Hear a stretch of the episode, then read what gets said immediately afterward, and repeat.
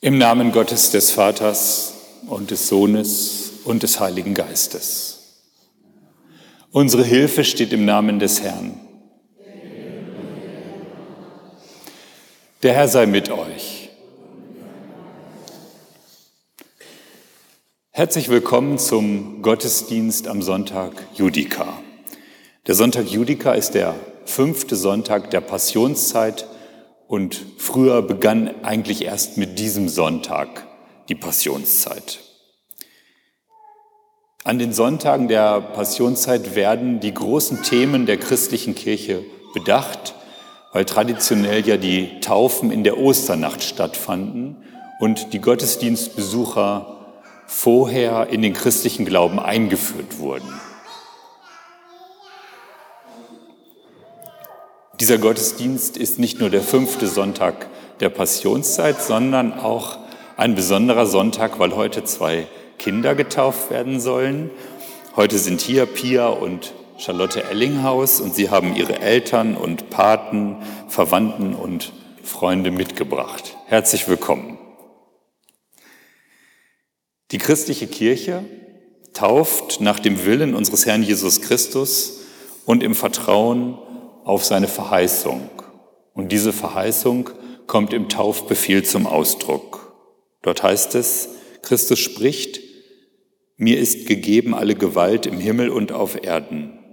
Darum geht hin und mache zu Jüngern alle Völker, taufet sie auf den Namen des Vaters und des Sohnes und des Heiligen Geistes und lehret sie halten alles, was ich euch befohlen habe. Und siehe, ich bin bei euch alle Tage bis an der Weltende. Und in dem Evangelium nach Johannes wird bezeugt, also hat Gott die Welt geliebt, dass er seinen eingeborenen Sohn gab, damit alle, die an ihn glauben, nicht verloren werden, sondern das ewige Leben haben.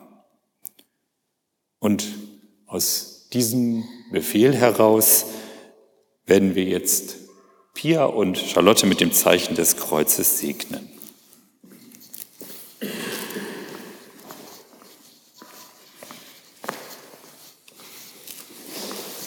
Zeichne dich mit dem Zeichen des Kreuzes. Jesus Christus, du gehörst zu ihm, er hat dich erlöst. Der Taufspruch von Pia soll sein, Gott hat uns nicht gegeben den Geist der Furcht, sondern der Kraft, der Liebe und der Besonnenheit. Ich zeichne dich mit dem Zeichen des Kreuzes, du gehörst zu Jesus Christus, er hat dich erlöst. Und der Taufspruch von Charlotte soll sein, ich will dich segnen und du sollst ein Segen sein. Lasst uns beten.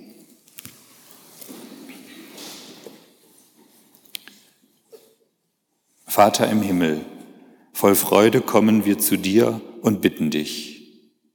Lass Pia und Charlotte Erlinghaus durch die Taufe zu deinen Kindern werden. Befreie sie von der Macht des Bösen.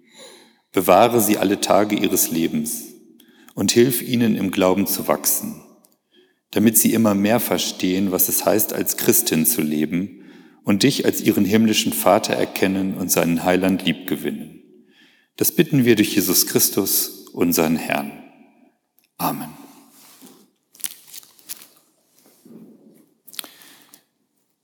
Wir taufen die beiden gleich im Namen Gottes des Vaters, der Schöpfer aller Menschen ist und auch um das Leben von Pia und Charlotte weiß und es bejaht. Das gibt uns die Gewissheit, dass Gott Pia und Charlotte zugewandt bleibt. Wir taufen im Namen des Sohnes. Jesus Christus ist das Licht der Welt. Er liebt sie, er gibt sie nicht auf. Darum ist ihre Zukunft hell. Und wir taufen im Namen des Heiligen Geistes. Er weckt in uns den Glauben und stellt uns in die Gemeinschaft seiner Kirche. In ihr sollen auch Pia und Charlotte leben. Die Taufe mit Wasser gibt ihnen die Zusicherung, du bist eingetaucht in Gottes Liebe, in seine Vergebung und Verheißung. Und jetzt bitte ich die Eltern aufzustehen. Liebe Eltern, wir alle haben unser Leben von Gott. So sollt ihr eure Kinder als Gabe des Schöpfers annehmen. Durch eure Liebe sollen sie das erste Zutrauen in die Liebe Gottes gewinnen.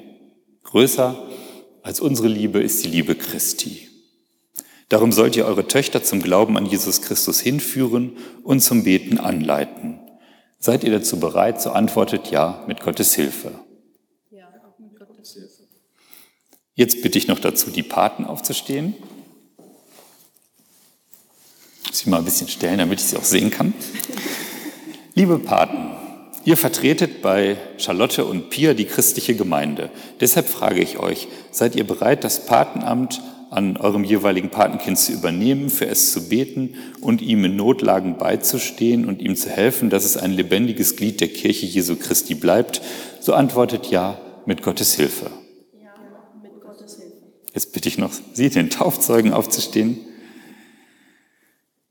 Du bezeugst bei diesem Kind, bei, ja, bei deinem dass es getauft ist. Deshalb frage ich dich, bist du bereit, dieses Kind an seine Taufe zu erinnern, ihm in Notlagen beizustehen und es nicht zu hindern, dass es ein lebendiges Glied der Kirche Jesu Christi bleibt? So antworte mit Ja. ja. Und jetzt bitte ich die Gemeinde aufzustehen. Wir wollen gemeinsam unseren Glauben bekennen, auf den diese Kinder getauft werden. Ich glaube an Gott, den Vater, den Allmächtigen, den Schöpfer des Himmels und der Erde, und an Jesus Christus, seinen eingeborenen Sohn, unseren Herrn, empfangen durch den Heiligen Geist, geboren von der Jungfrau Maria, gelitten unter Pontius Pilatus, gekreuzigt, gestorben und begraben, hinabgestiegen in das Reich des Todes, am dritten Tage auferstanden von den Toten, aufgefahren in den Himmel. Er sitzt zur Rechten Gottes, des allmächtigen Vaters. Von dort wird er kommen, zu richten die Lebenden und die Toten. Ich glaube an den Heiligen Geist, die heilige christliche Kirche, Gemeinschaft der Heiligen, Vergebung der Sünden, Auferstehung der Toten und das ewige Leben. Amen.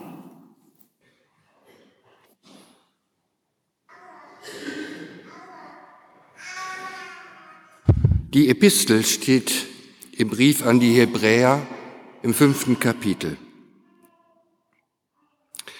Christus hat in den Tagen seines irdischen Lebens Bitten und Flehen mit lautem Schreien und mit Tränen dem dargebracht, der ihn vom Tod erretten konnte. Und er ist auch erhört worden, weil er Gott in Ehren hielt. So hat er, obwohl er Gottes Sohn war, doch an dem, was er litt, Gehorsam gelernt.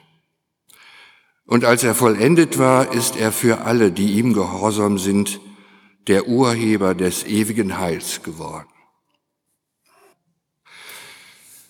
Das Evangelium steht bei Markus im zehnten Kapitel.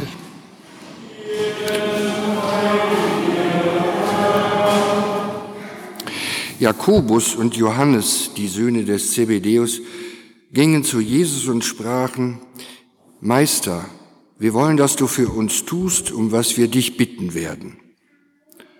Er sprach zu ihnen, was wollt ihr, dass ich für euch tue? Sie sprachen zu ihm, Gib uns, dass wir sitzen, einer zu deiner Rechten und einer zu deiner Linken in deiner Herrlichkeit.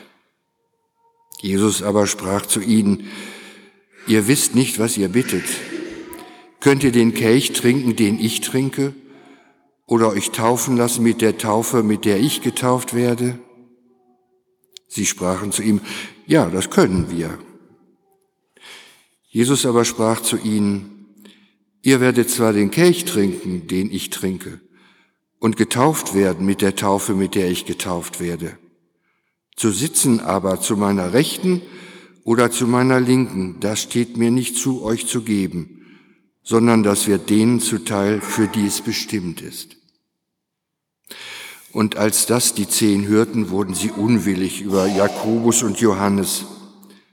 Da rief Jesus sie zu sich und sprach zu ihnen, Ihr wisst, die als Herrscher gelten, halten ihre Völker nieder, und ihre Mächtigen tun ihnen Gewalt an.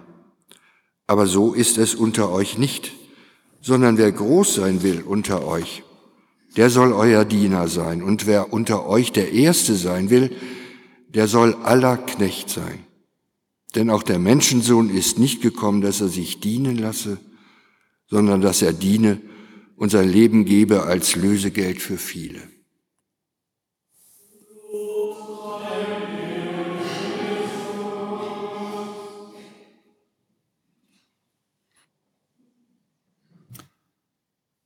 Gnade sei mit euch und Friede von Gott, unserem Vater und dem Herrn Jesus Christus. Amen.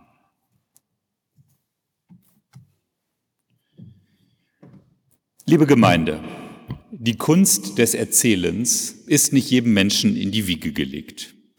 Es gibt Leute, die erzählen einen Witz so, dass man schon eine Viertelstunde vor Ende die Pointe ahnt. Es gibt aber auch Leute, die können so gut erzählen, dass die Leute gebannt an ihren Lippen hängen und wissen wollen, wie es weitergeht.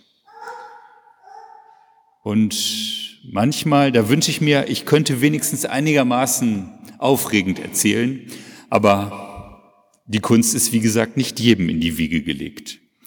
Und so möchte ich heute an einem Beispiel mir die Kunst des Erzählens genauer angucken, denn dabei kann man bei einem guten Erzähler in die Schule gehen. Und der Predigtext für heute ist von so einem begnadeten Erzähler erzählt. Die Erzählweise kann man genießen.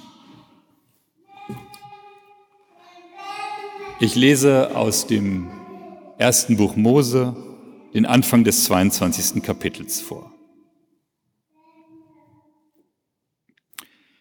Nach diesen Geschichten versuchte Gott Abraham und sprach zu ihm, Abraham. Und er antwortete, hier bin ich. Und er sprach, nimm Isaak, deinen einzigen Sohn, den du lieb hast, und geh hin in das Land Moria und opfere ihn dort zum Brandopfer auf einem Berge, den ich dir sagen werde. Da stand Abraham früh am Morgen auf und gürtete seinen Esel und nahm mit sich zwei Knechte und seinen Sohn Isaak und spaltete Holz zum Brandopfer, machte sich auf und ging hin an den Ort, von dem Gott ihm gesagt hatte. Am dritten Tage hob Abraham seine Augen auf und sah die Städte von ferne. Und Abraham sprach zu seinen Knechten, bleibt ihr hier mit dem Esel. Und ich und der Knabe wollen dorthin gehen, und wenn wir angebetet haben, wollen wir wieder zu euch kommen.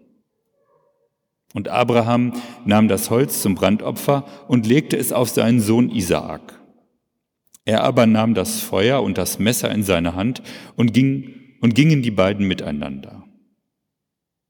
Da sprach Isaak zu seinem Vater Abraham, mein Vater. Abraham antwortete, hier bin ich, mein Sohn. Und er sprach, siehe, hier ist Feuer und Holz, wo ist aber das Schaf zum Brandopfer? Abraham antwortete, mein Sohn Gott wird sich ersehen ein Schaf zum Brandopfer. Und gingen die beiden miteinander. Und als sie an die Stätte kamen, die ihm Gott gesagt hatte, baute Abraham dort einen Altar und legte das Holz darauf und band seinen Sohn Isaak und legte ihn auf den Altar oben auf das Holz und reckte seine Hand aus und fasste das Messer, dass er seinen Sohn schlachtete. Da rief ihn der Engel des Herrn vom Himmel und sprach, Abraham, Abraham. Er antwortete, hier bin ich. Und er sprach, lege deine Hand nicht an den Knaben und tu ihm nichts, denn nun weiß ich, dass du Gott fürchtest und hast deinen einzigen Sohn nicht verschont um meinetwillen. Da hob Abraham seine Augen auf und sah einen Widder hinter sich im Gestrüpp mit seinen Hörnern hängen und ging hin und nahm den Widder, Widder und opferte ihn zum Brandopfer an seines Sohnes Statt. Und Abraham nannte die Stätte, der Herr sieht. Daher man auch heute sagt, auf dem Berge, da der Herr sich sehen lässt. Soweit der Bibeltext.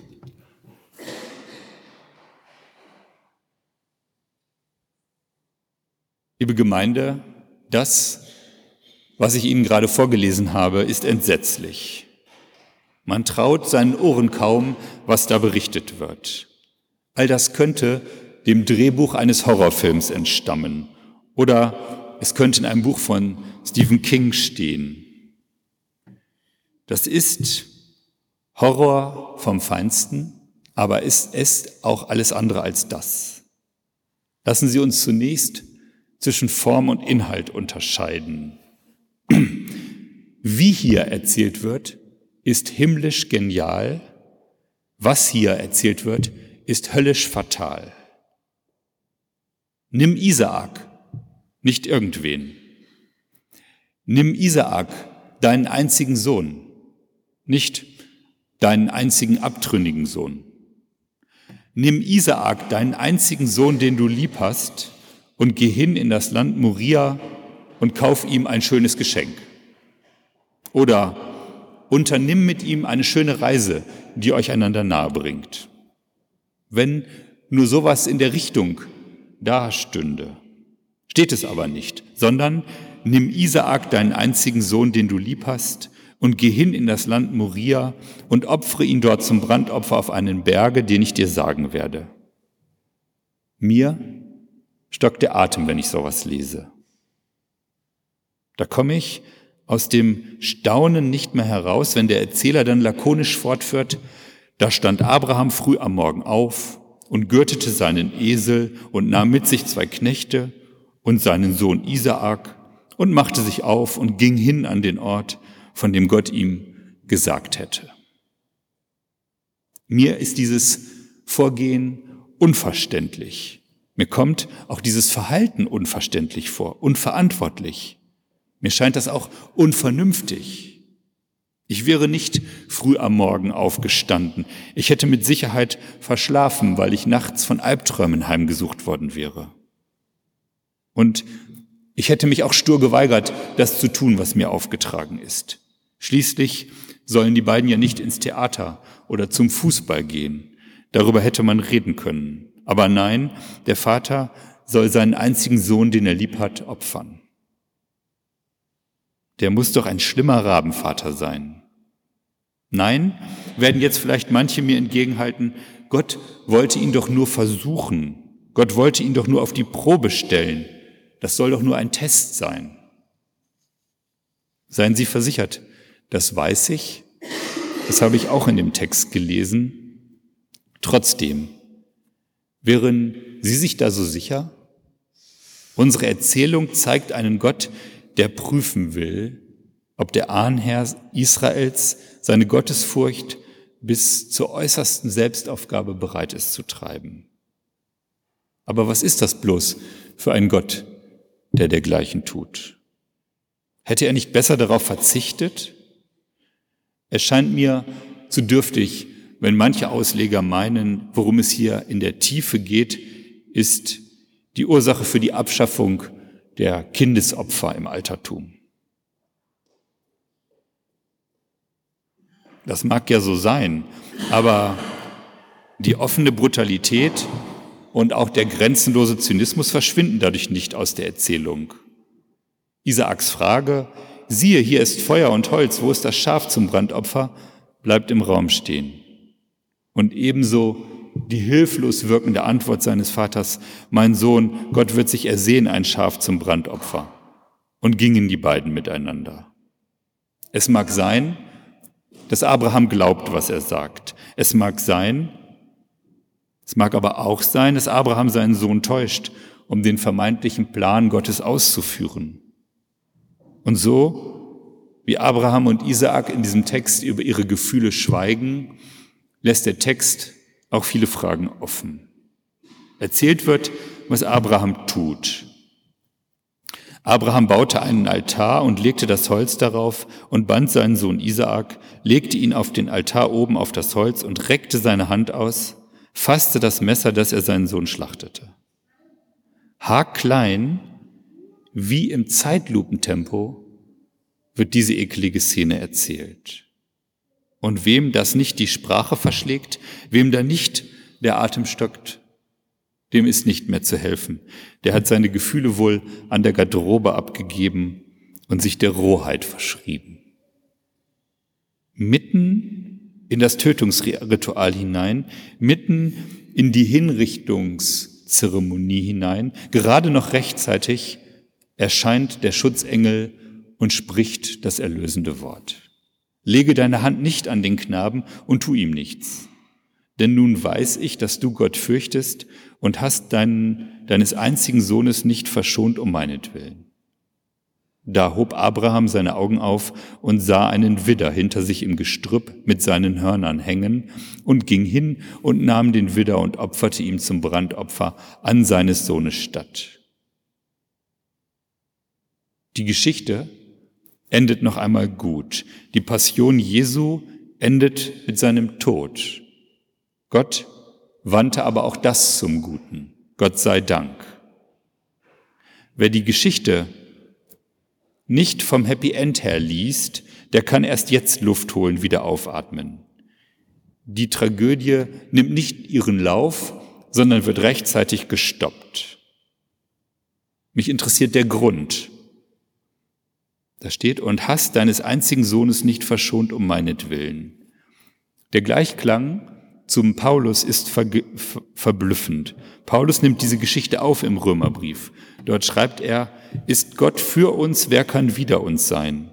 Und gleich darauf schreibt er seiner Gemeinde in Rom, der auch seinen eigenen Sohn nicht verschont hat.